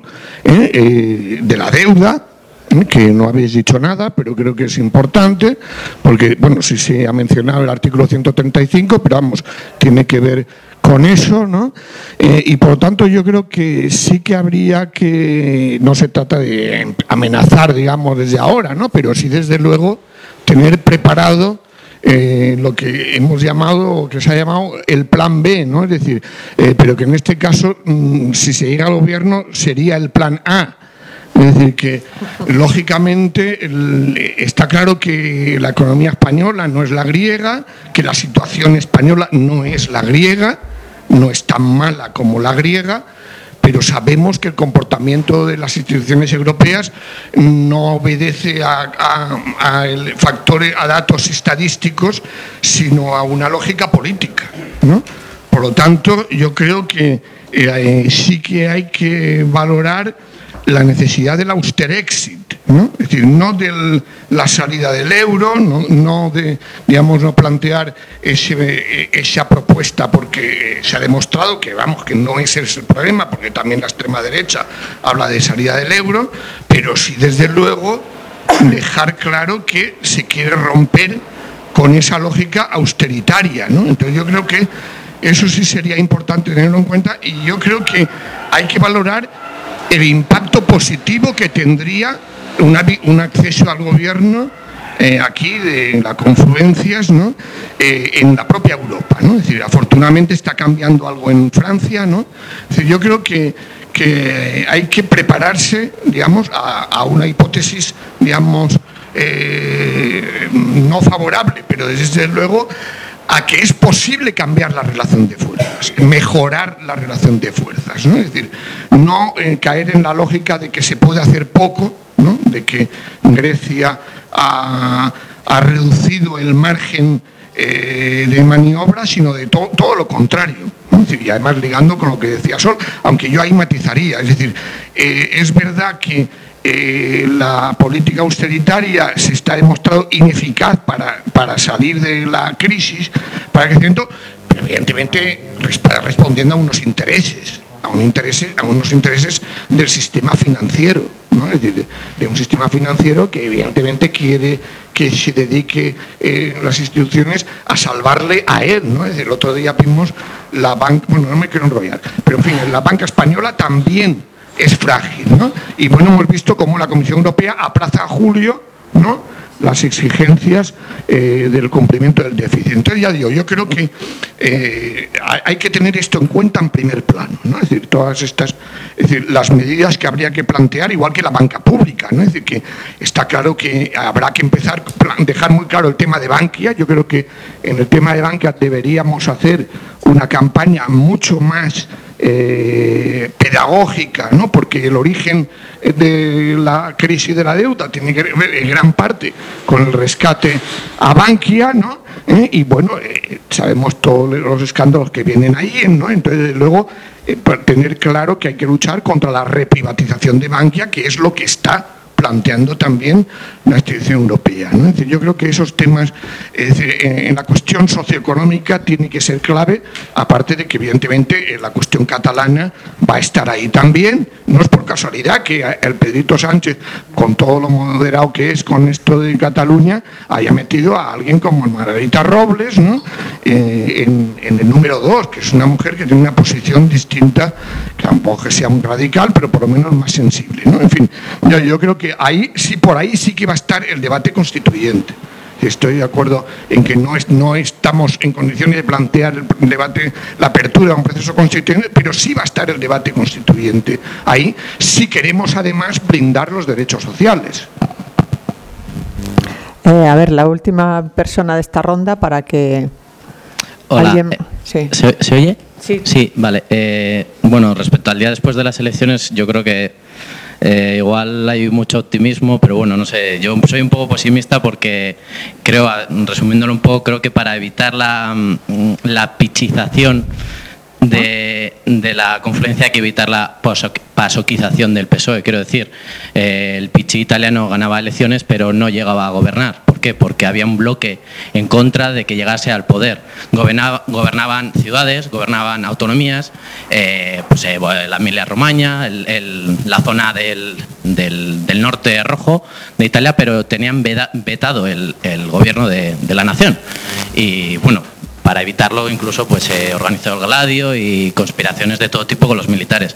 Entonces creo que, que, el, que el horizonte positivo para poder, eh, en caso de una segunda posición, incluso lo perfecto sería ganar al Partido Popular para llegar al gobierno, es eh, convencer a, los sectores más eh, a la izquierda, comillas, del PSOE, de que ir en contra de la confluencia y evitar el gobierno un gobierno del cambio real, no de la reforma de, las cosas para que no cambie nada, es, es decirles que eso que ir en contra de ese gobierno sería su destrucción y que elijan si es mejor autodestruirse o, o realmente volver a sus orígenes y, y, apostar realmente por el cambio. Entonces yo creo que es un poco un contrasentido, pero bueno, no caer en la pichización sin dejar caer. Hay que mantener un poco, yo creo que un poco vivos a, la gente de, del PSOE que realmente mm, quiere el cambio, o sea, y no se va a salir.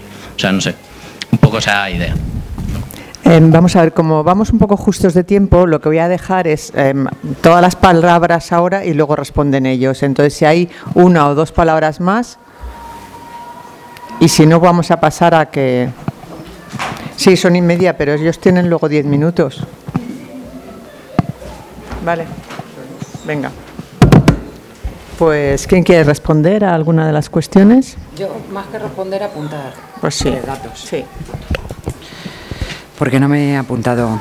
Eh, tres datos así que creo que tienen que ver con, con todo esto, ¿no? Y que enlazan un poco con lo que eh, yo creo que es evidentemente indispensable plantear que el conflicto va a tener que ser parte, o sea, podemos hacer un programa mm, tremendamente exhaustivo, pero es, eh, es evidente que si no planteamos cómo gestionar el conflicto que se va a dar eh, se va a dar y hay que plantearlo si se quiere llevar adelante el programa, es un error. ¿no? Yo por eso lo que decía Bryce de incorporar el conflicto en diferentes eh, ámbitos y, habrá que gestionarlo. Y fijaos, ¿no? Eh, pues creo que ha sido hoy mismo o ayer, cuando la Comisión Europea ya ha anunciado que va a pedir siete mil y pico millones de recortes, pero que no ahora, mejor en julio.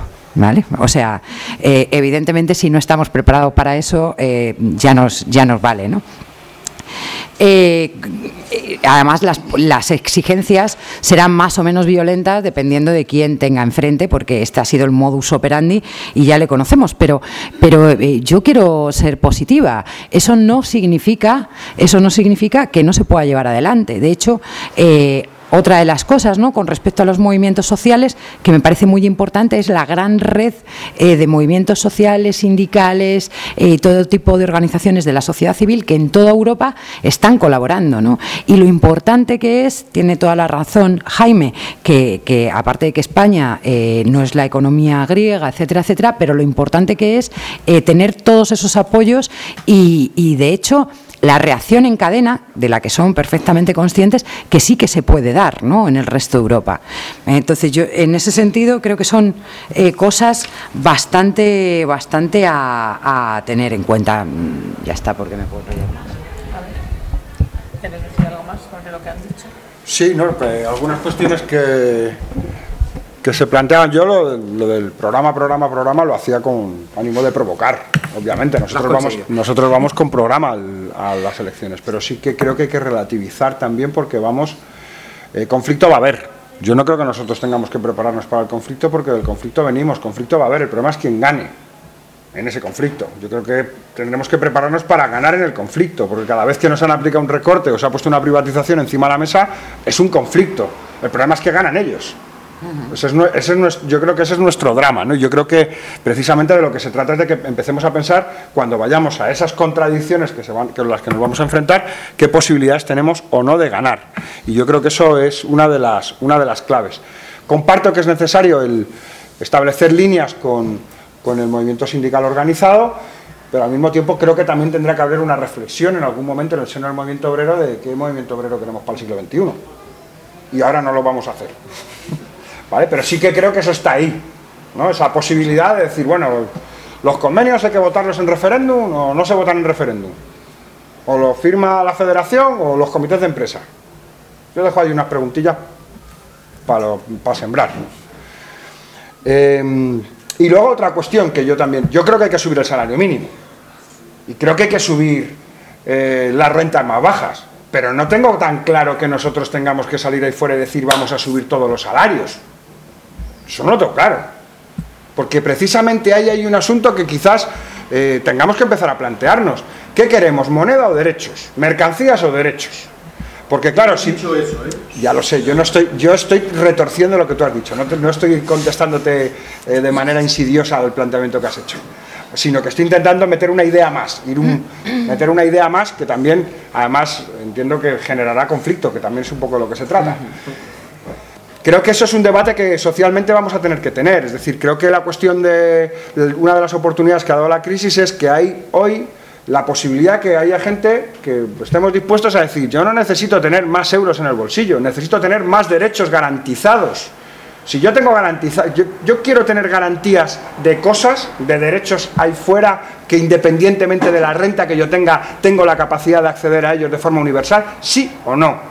Y creo que la crisis ha abierto la oportunidad de que empezamos a plantear, oye, pues en un momento dado, a mí me interesa. Es decir, creo que eso es una derrota entre los sectores populares del neoliberalismo importante.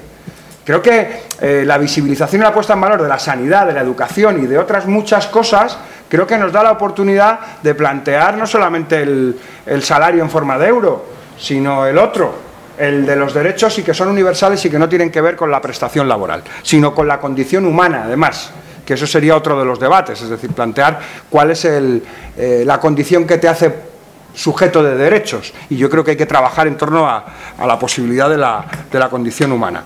Y dos cositas muy sencillas. Una, sobre el tema de la cuestión europea. Yo creo, yo creo que Europa está en crisis en estos momentos y creo que hay que construir el eje del sur. Creo que el planteamiento de la ruptura con la austeridad no solamente se va a tener que plantear desde el plano nacional, sino que se tiene que plantear desde el plano europeo. Como proyecto europeo, porque el proyecto europeo actual va a la bancarrota. Y las cuentas del Deutsche Bank están ahí. Y cada, cada cierto tiempo los expertos dicen, esto va fatal y esa es la locomotora de Europa. Por mucho que Rajoy se empeñe en decir que la locomotora de Europa es España, la locomotora de Europa es Alemania. Y es una Europa construida en torno a Alemania, a las élites económicas alemanas. Y que es necesario construir, plantearse si va a haber posibilidad de poner encima de la mesa un nuevo proyecto europeo que tenga un eje en los derechos de la, en los derechos de la gente. Y yo voy a poner otra idea conflictiva encima de la mesa. Yo sí creo que hay un proceso constituyente en marcha. Hay una quiebra constitucional y hay un nuevo proceso constituyente. Y aquí el problema es quién se va a llevar el gato al agua. Y en esas es en las que estamos. Los de arriba no pueden y los de abajo todavía no nos dejamos. Y en esas estamos. Y ese es el bloqueo político del 20 de diciembre. Se les ha acabado el chollo de jugar a la PES y a la Coca-Cola, ya todo es lo mismo, eso está claro y tienen que ver cómo se las encajan. Y hay ahora la posibilidad de cómo abordamos ese proceso constituyente que está en marcha. Proceso constituyente material, no el formal. No es formal de unos fulanos que se juntan en una sala a votar los artículos de una Constitución, sino realmente cuáles son los pilares institucionales que van a regir nuestro país los próximos 50 años. Y eso es lo que estamos disputando. Y ahí es donde yo creo que tenemos que plantear el, eje del asunto. Y nosotros, por supuesto, que claro que queremos, que queremos mantener el asunto de la disputa por el proceso constituyente. Nosotros no hemos renunciado a eso. Lo que sí hemos intentado hacerlo es, lo hicimos en la campaña anterior, sobre vamos a plantear propuestas concretas que sean comprensibles para la mayoría de la población qué es un proceso constituyente. Por eso planteamos lo de los cinco cambios constituyentes. Esos cinco cambios constitucionales de los que hablábamos en, la campaña del 20 de diciembre no son posibles sin un marco y la apertura de un proceso constituyente. Entonces yo sí que creo que hay que tener claro que ya estamos en el proceso y que el problema es quién lo va a ganar. Y ahí es donde yo creo que tenemos que articular. Por eso hablaba de, ese, de la necesidad de ese movimiento popular democrático, que no es Podemos. Podemos es una, una expresión política de ese movimiento popular democrático que es necesario articular y que es poliédrico, plural, complejo y contradictorio, pero que es al mismo tiempo necesario para afrontar la situación del país en este momento. Bueno, me ha parecido eh, muy interesante lo que decía eh, Rafa Mayoral en torno a la cuestión de salario o derechos, ¿no? Pero bueno, también es que yo creo que es importante poner encima de la mesa que se conforman desde lo mismo. Es decir, cuando hablamos de derechos y del sostenimiento de derechos y sobre todo los servicios públicos, hablamos también de salario en especie. Es decir, en, el Estado español quien sostiene en su mayor parte lo público son los salarios de las clases trabajadoras ¿no? y, y sus impuestos. ¿no? Pero me parece interesante abrir ese debate porque es verdad que la lucha de clases en el último periodo se ha articulado fundamentalmente en torno a la cuestión de disputar derechos y no luchas salariales básicas y por eso también hasta cierto punto han aparecido nuevas expresiones políticas, nuevas formas de hacer política que por ejemplo se desarrollan más en la metrópolis o en la ciudad que en los centros de trabajo como era de forma tradicional, aunque ahí también me parece que tenemos un reto bastante importante, ¿no? Porque si no conseguimos eh, penetrar en lo que Marx llamaba, bueno, el, secreto de la producción, eh, creo que vamos a tener bastantes problemas para ampliar el concepto de democracia. Porque es verdad que yo creo que hasta cierto punto en el Estado español ha habido una efervescencia democrática durante los últimos años de discusión de pluralidad de opciones, de irrupción de nuevos agentes, pero eh, los centros de trabajo donde, o sea, los lugares de trabajo, y no me refiero solo a las empresas, porque hay otros lugares de producción que no son necesariamente la empresa, están como completamente al margen de todo eso. Y ahí hay una dictadura salvaje. Es decir, hay una dictadura salvaje. Es decir, tú puedes salir a la calle más o menos a quejarte de lo que sea, puedes poner en Facebook auténticas burradas, pero en tu trabajo no te puedes quejar. Ahí hay una dictadura total y absoluta. Y yo creo que precisamente estas elecciones van a poner en disputa la representación, pero lo que nos falta es disputar lo otro. Decía Sol que yo hablaba de bueno, construir la izquierda orgánica como reto estratégico. Bueno, yo soy marxista, lo de izquierdas, pues a estas alturas no lo sé, porque creo que es un armazón como cultural que el 15M ha puesto en crisis y que está en proceso de superación. De hecho, yo, por ejemplo, una de las primeras asambleas que fui, fui como izquierdista convencido, a convencerle a la gente de que era de izquierdas, y salió una chica y me dijo, mira, chaval, yo cuando me levanto a las 8 de la mañana para ir a currar, no me siento ni de izquierdas ni de derechas, me siento explotada. O sea, y entonces, claro, ahí ves que el armazón ideológico de la izquierda pues está en crisis y no sirve para expresar la lucha de clases, ¿no? Pero a lo que me refiero es que si no somos capaces de ir como más allá del momento táctico de lo electoral, o sea, van a haber como parcelas de la sociedad que van a quedar como al margen del cambio. Y eso mm, yo creo que sería bastante preocupante y un límite. ¿no? Y luego con lo de la cuestión del programa. Eh, bueno, no sé, yo, mm, o sea, me parece, y no, es por ser ecléctico e intentar ser conciliador, pero que, todo el mundo más o menos tiene razón, es decir, que no son como planteamientos eh, incompatibles. Es decir, a mí lo que me parece que Podemos ha puesto encima de la mesa y que no solo como una cuestión comunicativa, es decir, que si no también tiene como un trasfondo político y que la izquierda radical también hasta cierto punto hemos aprendido de eso, es como intentar utilizar como determinados elementos normativos que son fundamentales, que son aceptados por la mayor parte de la población, para eh, generar eh, un determinado sentido, un determinado sujeto. Y yo pongo, por ejemplo, que bueno, que no, es que lo invente Podemos, es que Podemos aprende, por ejemplo, de lo que había hecho eh, la PA. Es decir, o sea, la cuestión de la vivienda es una cuestión eh, de ABC que en momentos como muy largos del capitalismo, o bueno, en determinados momentos del capitalismo, en torno al welfare, estaban como completamente cubiertos pues, por el Estado, un derecho completamente normal. Lo que pasa es que el neoliberalismo lo que hace es desnaturalizar ese derecho y como que recuperar esa consigna lo que hace es como poner encima de la mesa algo que acepta todo el mundo, pero que el capitalismo en este periodo histórico concreto no puede eh, aceptar. Entonces, no solo planteas una demanda, sino que a la vez estás generando una dinámica que genera sujeto, que genera pues una determinada composición social en torno a la lucha de, un derecho. ¿no? Entonces, claro, yo creo que los programas eh, tienen sentido cuando también eh, no son solo cuestiones como normativas, sino cuando lo que permiten es que la gente se haga cargo de su programa, porque la democracia no es solo un conjunto de leyes formales, y en eso yo creo que estamos todos y todas de acuerdo, es también sino el empoderamiento, la participación y la autoorganización eh, por parte de los sujetos que la componen, ¿no? rompiendo un poco esa lógica de delegación. Y claro, yo con lo que decía el compañero de la hipótesis Pichi, es verdad, o sea, aquí eso es un problema. Es verdad que, por ejemplo, el Pichi tenía eh, a su lado a lo que era el Partido Socialista, eh, que durante una época muy larga fue un partido obrero, fue un partido de clase, aunque luego acabó como Craxi, pero bueno, luego es verdad que el Pichi la gran tragedia que tuvo, que es que para llegar al gobierno tuvo que dejar de ser comunista, o sea, y no creo que la tragedia sea como dejar de ser comunista, ¿no? sino de lo que el comunismo representaba, ¿no? una sociedad alternativa y un horizonte de emancipación. Yo es que creo, y me gustaría que no fuera así, ¿eh? Pero creo que inevitablemente igual tenemos que pasar un poco por lo que pasó Siriza.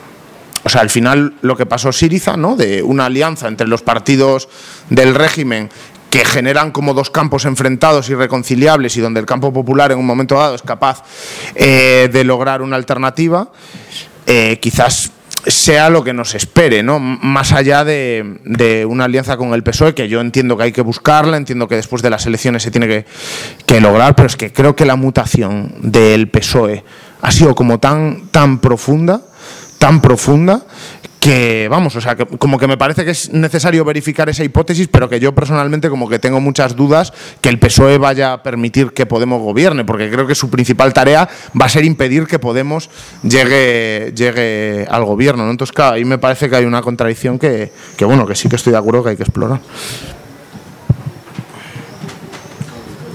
Bueno, quedan diez minutos, eh, por lo tanto, si queréis hacer alguna pregunta más o alguna reflexión o... Sí.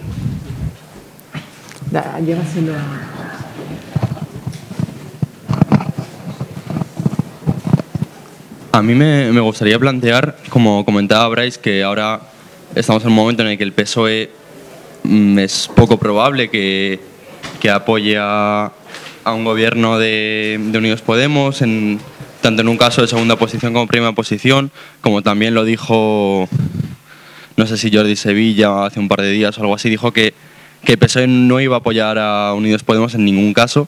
¿Cómo afrontar si en campaña ellos lo, dicen? O sea, nosotros afrontamos una, campaña diciendo eh, vamos a tender la mano de PSOE para gobernar juntos.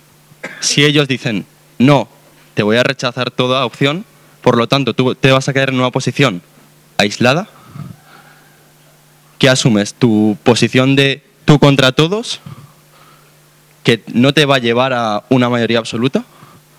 ¿O cómo, cómo reaccionas contra eso? Eso sería algo un poco extraño, porque también se, se ponen ellos en evidencia, pero pero realmente te dejan a ti desarmado. Otra pregunta aquí delante, otra reflexión. Y luego ya los dos minutitos. Eh, no, era eh, dos o tres cosas. ¿no? Eh, me parece que lo estamos centrando todo en el día después, que me parece muy bien, y en la hipótesis de que ganamos las elecciones, que me parece todavía mejor. Yo no voy a, romper ese optimismo, pero sí señalar que, claro, primero hay que ganar las elecciones. Entonces yo creo que nos queda un pequeño trabajo sobre el cual podríamos reflexionar, a lo mejor no tanto aquí, pero sí en los diversos ámbitos, en los círculos, en donde sea, cada uno, de generar realmente una ilusión cara eh, a la ciudadanía frente a esta alianza o a esa posibilidad de ganar las elecciones. Porque, eh, claro, esa confluencia me parece que era una exigencia de la ciudadanía. O sea, a lo mejor el que no se consiguiera antes ha sido, ha sido malo, pero es que ahora era eh, una exigencia. Lo mínimo que podíamos hacer era eso. Ahora, a partir de ahí, ¿cómo generamos ilusión? ¿Cómo generamos una campaña que no sea totalmente independiente de dos fuerzas políticas, cada uno por su lado, sino que sea realmente complementaria? Cómo hacemos que en los barrios haya eh, un trabajo más o menos unitario y una cierta confluencia también de compañeros que, que pueden trabajar juntos y que pueden ver cómo se puede trabajar juntos porque planteamos, porque tenemos ideas comunes y porque tenemos incluso elementos de, de tradición comunes, etcétera, y eso hay que hacerlo y eso genera, genera ilusión. Y si no hacemos eso, la segunda hipótesis es que no ganamos las elecciones. ¿no? Esa una cuestión, a ver qué pensáis sobre, sobre eso. ¿no? El planteamiento de la campaña. Eh, segunda cuestión eh, el Senado. El Senado en este país parecía que no, no, hacía nada, no pintaba nada y tal, pero luego resulta que para ciertos elementos de, por ejemplo, reforma constitucional, etcétera, es muy importante. Ahí eh, no se ha conseguido ningún tipo de confluencia, eh, digo, por lo del PSOE en, Valencia, etcétera, la comunidad valenciana, pero puede ser un problema importante luego. Y respecto ya al día después, con eso termino, decía un compañero, lo del Partido Comunista Italiano, Que, que no le dejaban gobernar ¿no? Aquí es evidente que no quieren que gobierne Podemos, es decir, gobierno, eh, Podemos no va a llegar al, gobierno a no ser que gane, eh, que ganemos realmente, digo, Podemos y ahora Podemos, eh, Unidos, Unidas Podemos, a no ser que gane realmente las, las, las elecciones Pero el problema del Partido Comunista Italiano era otro. Hay una gran película que yo creo que no es de Nani Moretti, sino creo que es anterior, de un director italiano, en la cual plantea la hipótesis en la película el Partido Comunista Italiano gana las elecciones. Entonces el problema de los dirigentes del Partido Comunista Italiano es cómo hacemos para no gobernar, para no tomar el poder. ¿no? Es una, una, una película que yo creo que es significativa porque es la lógica que rompió la irrupción del 15M primero y luego de Podemos. ¿no? Es decir, eh, Podemos, queremos llegar al poder. Entre otras cosas porque, y ya termino, me remito al tema de la Unión Europea, eh, el otro día en otra discusión veíamos como, por ejemplo, el tratado, el TIP, ¿no? el tratado este de, libre comercio, va a exigir la ratificación de todos los gobiernos de la Unión. Es decir, con que haya un solo gobierno de la Unión, que podía ser el español en ese caso, que no lo aceptase, eh, se podía tirar abajo eso. Es decir, eh, bueno, ya quería dejar un poco esas preguntas, ¿no? esa capacidad de generar ilusión y esa ruptura de la lógica de, de bueno, que sí, queremos gobernar y queremos ganar, entre otras cosas para, para hacer eso. Pues ahora sí que pasamos ya a los dos minutos, si queréis ya comentar.